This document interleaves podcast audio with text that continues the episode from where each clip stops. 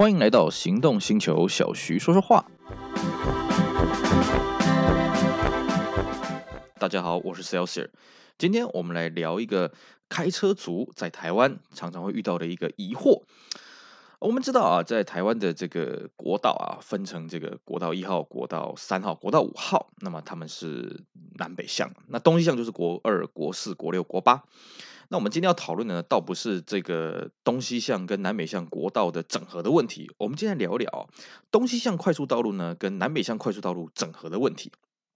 我相信呢，在北部开车的朋友呢，一定会觉得说，哎，好奇怪哦，我们在中和到巴黎的这个啊。这个六十四号快速道路呢，它是可以衔接到国道一号、国道二号的匝道的啊，是没有问题的。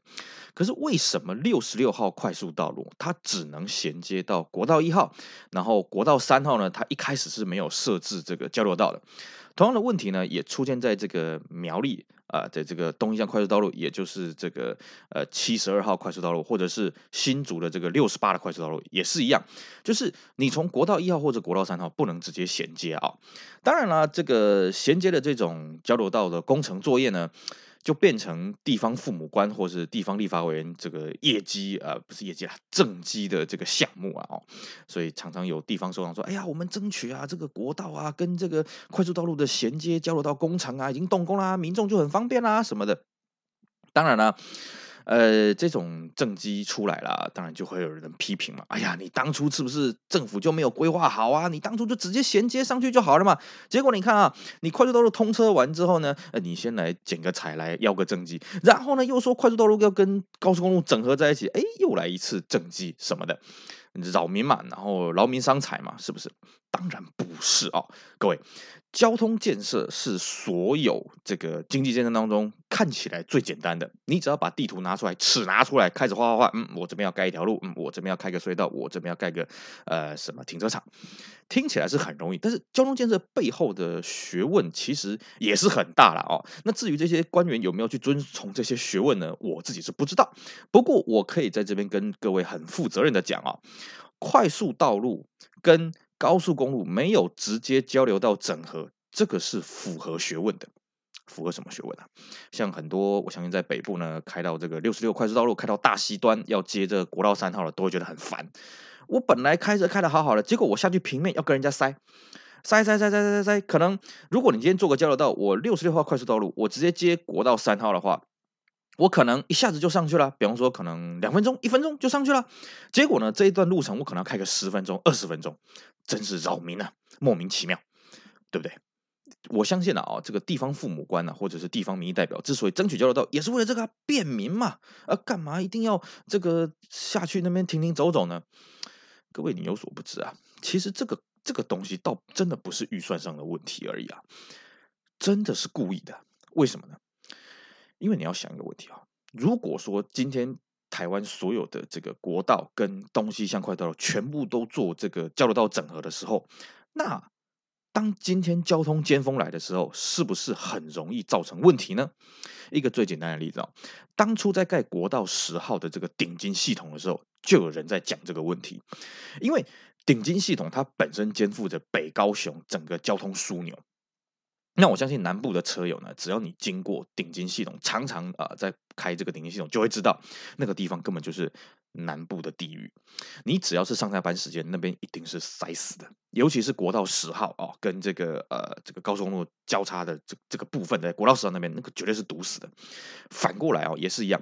你在下班时间哦，你从高速公路要接顶金系统，尤其是呃北向的这个部分哦，它那个车流回堵。至少啦，我这样子目测啦，我自己这样开，至少都是四五公里以上的啦。也事实上，这个的确造成了很大的交通危害哦。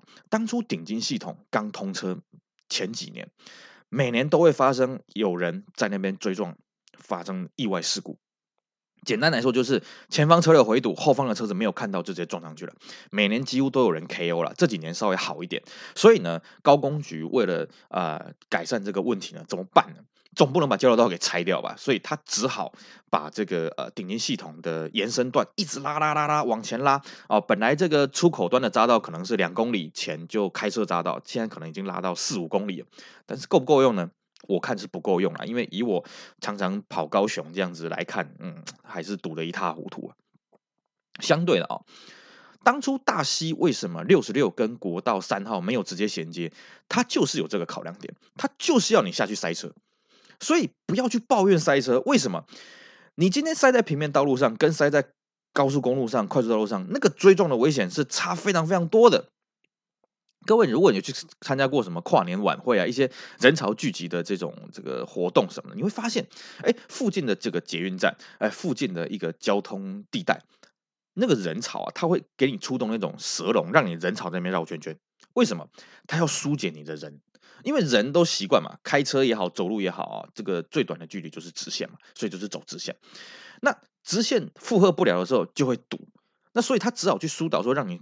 走这种羊肠羊肠径啊，就是这样绕啊绕啊绕啊绕。车流也是一样啊。今天我的车流就是让你导引到平面道路去塞。那你塞的过程当中，除了你可以疏解车流以外，还有一些人可能啊，算了算了，我顺便去加个油啊，算了算了，我顺便上个厕所啊，我去便利商店买个东西什么的，也可以促进地方的经济啊。那也可以再分散一下这个车流啊，对不对？所以。各位不要去觉得说哈，好像交通建设就是很很很无厘头、很智障啊！怎么这个怎么怎么不接起来？接起来，你去想一个问题：如果真的接起来变得方便了，是不是车流又会变得更大了？那各位看嘛，你现在大溪啊，这个大溪段好，它现在的确开始在这个进行这个衔接的建设了啊。当然，如果可能节目在播出了几年之后，可能这个你在听的当下，它两端已经接起来。那你在还没有盖交流道之前，地呃，这个平面道路这边已经堵成这个样子，那你如果接了这个呃交流道衔接直接上去的话，那不就堵得更恐怖了吗？对不对？所以其实交通建设它在思考东西的时候是有它的思维所在的哦。我们再举个例子，呃，这一阵子啊，就是在讨论这个西滨快速道路啊，什么时候要全线高架化、彻底通车啊什么的。那当然呢，有人就批评，哎，这西滨呢有好一段哦，它是有红绿灯的。哎，你说好快速道路为什么会有红绿灯呢？所以呢，就这个这个西滨这边就被批评了，说，哎呀，你这个当初设计不好啊，你怎么哎做这个 十字路口啊？哦，你不至于做立体交叉这样子，你这个王八乌龟蛋啊，这个批评非常多。好，其实呢，这个西滨的这个公务段，他们也非常委屈啊。当初西滨最早在规划的时候，其实就是全程高架，就是全程没有十字路口，怎么会有快速道路还有红绿灯？这笑死人！哎，不好意思啊，为什么会有十字路口？当初的民意代表啊，当当当当地的民意代表说，不行不行不行，你一定要给我做十字路口，这样子我们居民啊，这个要上快速道路比较方便，我们右转一下就上去了啊，我们要穿过去又不用这样，这、这个大老远这样跑，而且你这样子盖盖高架这样施工哦，影响我们这边的居住品质，不行。所以那时候只好勉为其难，好吧，吧，那我们就改成这个十字路口交叉吧。结果改成这个样子，又发生问题了。为什么？哎呀，你怎么可以这样做呢？你看那个十字路口多危险，常常撞死人，什么有的没的。诶，恕我直言呐，哦，其实我们去研究一下那个西滨的路口的车祸，绝大多数都是支线道闯红灯啦，主绝大多数都是这样子啦。但你说主线道闯红灯的也是有了啊。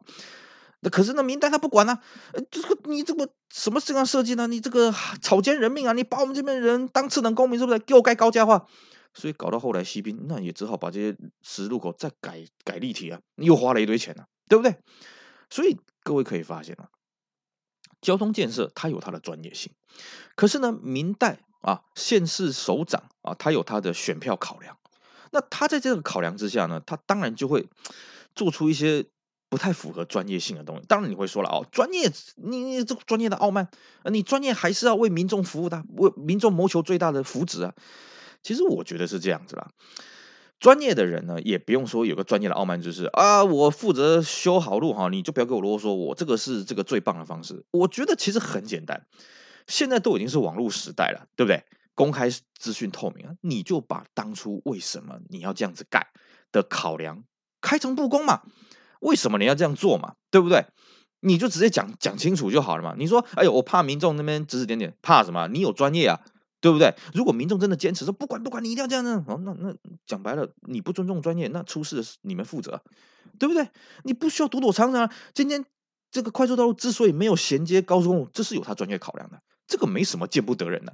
结果反而是变成什么？哎，变成政客，哎，变成这个这个明代的这个这个这个标靶啊，开始骂。啊，开始开开始争取预算，开始去花选民的钱，是不是？因为你没有接交流道的时候，你要去接交流道，这是可行的。可是你接了交流道之后，你要把交流道拆了，我相信这是不可行的啊。不是说工程技术不可行，是说选民的认同度是不可行的。那如果到时候发生了这些事故，谁来担？没有人来担啊，对不对？就像我讲嘛，呃，我自己骑车很普遍。可是呢，机车族就是有一群人觉得说，我们要废除两段式左转啊，两段式左转多危险，多危险，多危险，多危险，怎么样，怎么样，有的没的。是啊，可是问题来了，如果废除两段式左转之后呢，造成了交通死伤更严重，谁负责？你当然会说，那那难道说现在这个原状在机车待转区撞死，你负责吗？这个是相怨哦。我们今天在改善一个东西之前，我们不能只看它的好处。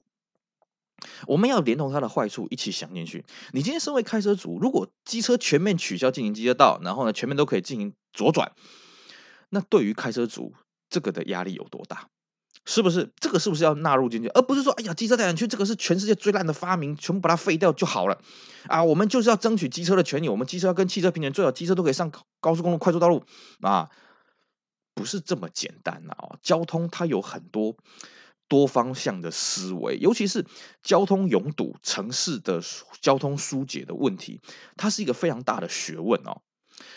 我记得我当年有去报考过这个成功大学的都市计划研究所，当时呢在口试的时候呢，教授就问我说：“那你以后想要研究什么东西？”我就跟他当仁不让的讲：“我想研究塞车。”结果教授也跟我很坦白的说了：“不好意思。”台湾在这方面的研究真的非常的少，啊，你可能研究这个你会非常的辛苦。我说没有关系，这个东西是跟每个人 everybody 非常接接触非常紧密的东西啊。你去研究一些什么？哎呀，我们这个从化区怎么去划？那只是当地附近的人受惠。可是你研究交通拥堵，哦，这个是全民受惠啊，对不对？尤其是什么？尤其是。交通建设，你虽然是像我们刚刚讲的，好像感觉起来地图拿出来，尺拿出来，开始画，开始量，开始开始冲，好像就结束了。其实你要考虑到拥堵的问题，而且交通建设除了疏解拥堵之外，你也不能让它太顺畅啊。我们再举个例子啊，当初国道六号在盖啊盖的时候呢，就遭到居民沿线居民的抗争。为什么？以前呃国道六号的起点段到终点段，你必须走平面道路，那你是不是会？加惠到附近沿线的商家、加油站啊，啊、呃，这个卖场啦，这个便利商店啊、餐馆啊什么的。好，现在国道六号通了，那不好意思，那就是起点到终点那边比较爽，那中间呢全部死掉。啊、再举举个例子，北宜高速公路通车了之后，那不好意思啊，那爽到就是什么？就是礁溪跟苏澳中间的什么宜兰啊，什么壮围啦，哈、啊，这个什么。大同了，呃，大同应该是没有，就中间沿线的那几个城镇开始没落。为什么？因为车子不来了，人不来了。那个，然后平林最明显了、以前平林，各位，因为北高速公路通车很久了，平林本来是个门庭若市的地方。因为你开北宜公路，你一定要在那边休息，买个茶叶，吃个饭，上个厕所，加个油。结果你现在去看，平林变成什么？重机啊，呃，这个喜欢开山路的一些呃族群们的一个天堂。你一般民众不会去啊，除非你刻意要去平林观光，不然你不会为了去宜兰经过那边。所以北宜高速公路通车之前跟通车之后，整条北宜公路的产业链发生了天大的变化。你在交通建设，你也要把这东西考量进去啊，对不对？所以虽然我们乍看这交通建设是。拿个尺出来画一画就可以 OK 了。其实它背后有很高的专业性的知识。当然，我也不敢保证说每个交通规划的专员官员们都会有具备这样的素养。但是我们在批评之前，我们应该先去了解它真正背后的专业是什么，而不是觉得说：“哎呀，这个交通碍到我了，这个法规碍到我了，哎，这个法规不合理，哎，嗯，那个这个就应该废除掉，啊，这个就应该改掉什么的。”你要去想想，改掉之后会发生什么事情。当然，对于民意代表来讲，他或许不用想那么多，他只知道，哎，改掉之后呢，我的选票会增加，哦，我可以继续连任，这样就好了。至于会出什么问题，再说，最好是改掉之后我可以连任，然后呢，下一任，哎，我来解决这个改掉之后的问题，我又再连任，哇，那对于这个这个民代真是无往不利啊！啊，当然这是开玩笑了啊。所以呢，我在看啊，这个全台湾的这些快速道路跟高速公路做交流道，这个是不可免的民意趋势了啊。但是这个民意是否有凌驾专业？